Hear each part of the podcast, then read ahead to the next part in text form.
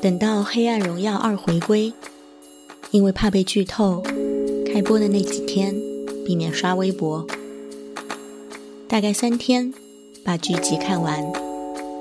当人物发疯占比太多的时候，就没有第一季惊艳了。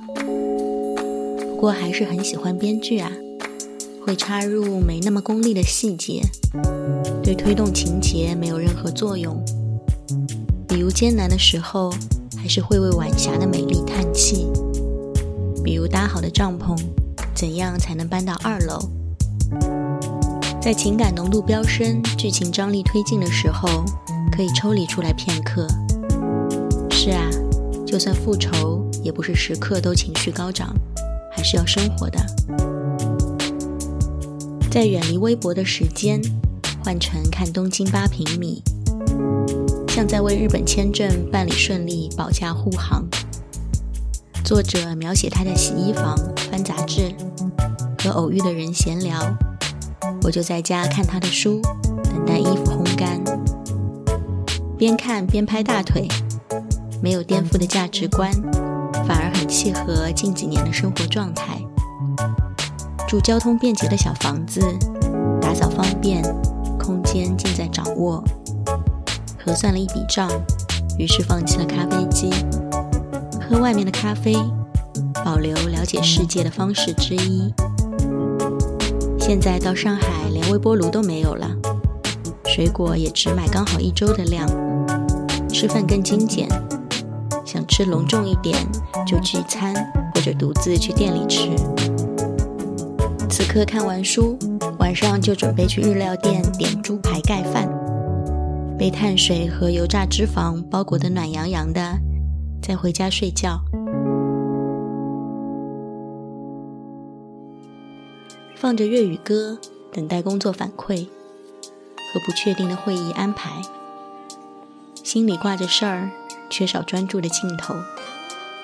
一本电影都看不完，画面是房间里的父女对话，看起来是在互相伤害。被脑海里还能休息多久的倒计时打断，决定站起来出门。就算只是买杯咖啡，看了一会儿在人造绿植迷宫里散步的猫，突如其来的降温天。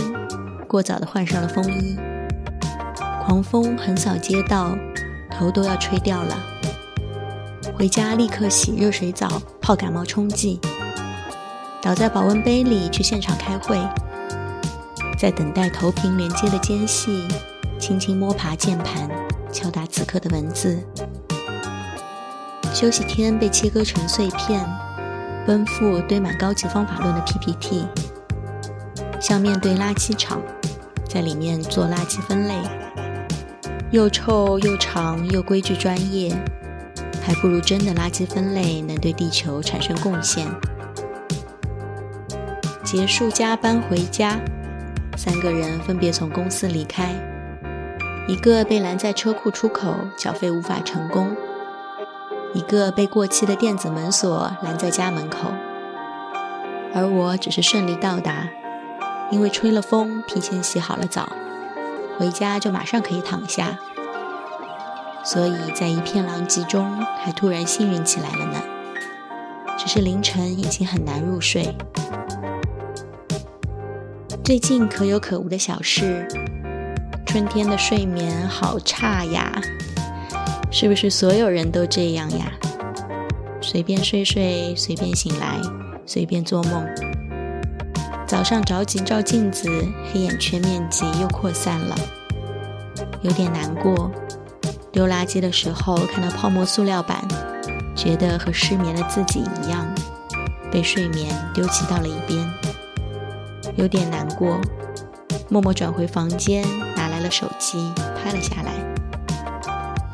春天呐，就伤心一秒，再重新冲入生活。